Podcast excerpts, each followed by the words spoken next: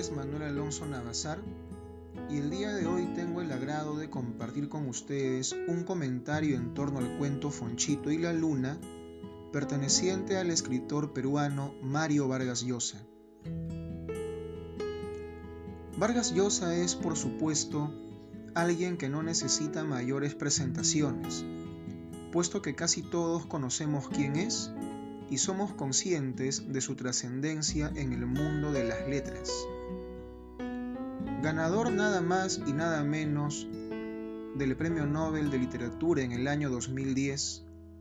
Vargas Llosa es un escritor nacido en Arequipa en 1936, que desde niño tomó plena conciencia de que quería dedicar su vida a la escritura. Apasionado por los libros, y siguiendo el ejemplo de otros escritores de renombre como Flaubert, Balzac y Sartre, incursionó desde muy joven en el ambiente literario mostrando, desde su primera novela La ciudad y los perros, el dominio de técnicas y recursos estilísticos que fue perfeccionando con el tiempo y que lo llevaron a escribir obras magistrales como La Casa Verde, La Guerra del Fin del Mundo, Conversación en la Catedral, entre otros, que hoy en día son reconocibles para todo buen lector, no solo en el Perú, sino en distintas partes del mundo. Aparte de sus novelas, que son lo más representativo de su producción, Vargas Llosa ha publicado también cuentos, ensayos, así como historias infantiles, como es el caso de Fonchito y la Luna, relato que dio a conocer en el año 2010 y que desde entonces se ha constituido como uno de los más utilizados por docentes de escuela que desean inculcar en los niños la pasión por la lectura. En este relato breve pero muy significativo, se nos muestra el tema del amor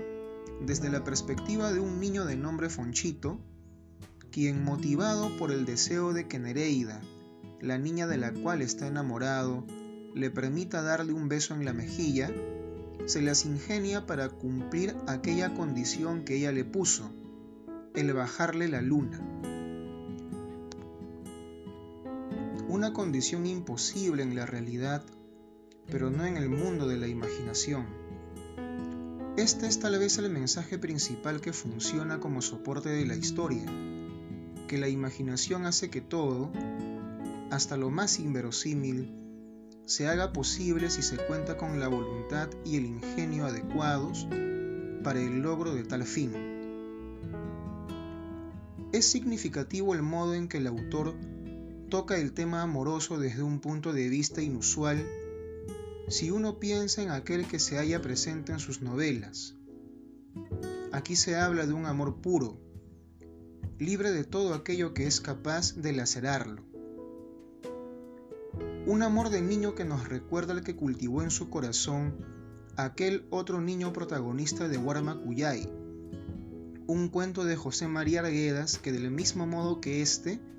exhibe una visión pulcra del sentimiento amoroso a partir de la inocencia. El único objetivo de Fonchito queda notoriamente demarcado, darle un beso a Nereida en la mejilla,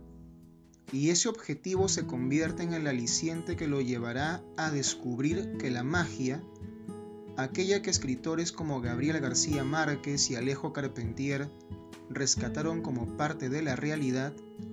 se puede hallar presente en este mundo concreto si se tiene la disposición para encontrarla y se presta la atención debida a los pequeños detalles. De este modo, Fonchito la encontrará gracias a una simple casualidad, toparse con el balde que su padre utilizaba para almacenar el agua con la que regaba sus geranios. El relato deja abierta asimismo sí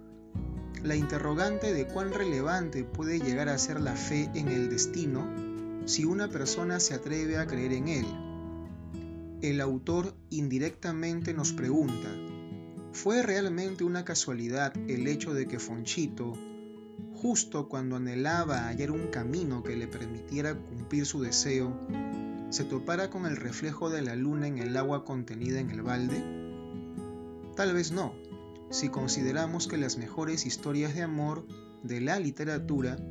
han sido aquellas que han estado motivadas por el hilo del destino. Por todos estos detalles, así como por el valioso mensaje que contiene, Fonchito y la Luna se erige como un relato indispensable para todo niño que desea adentrarse en el mundo de los libros. Sin más que decir, me despido cordialmente no sin antes invitarlos a escuchar la audio lectura de este cuento en nuestro programa Pido la Palabra, leemos juntos. Disfruten.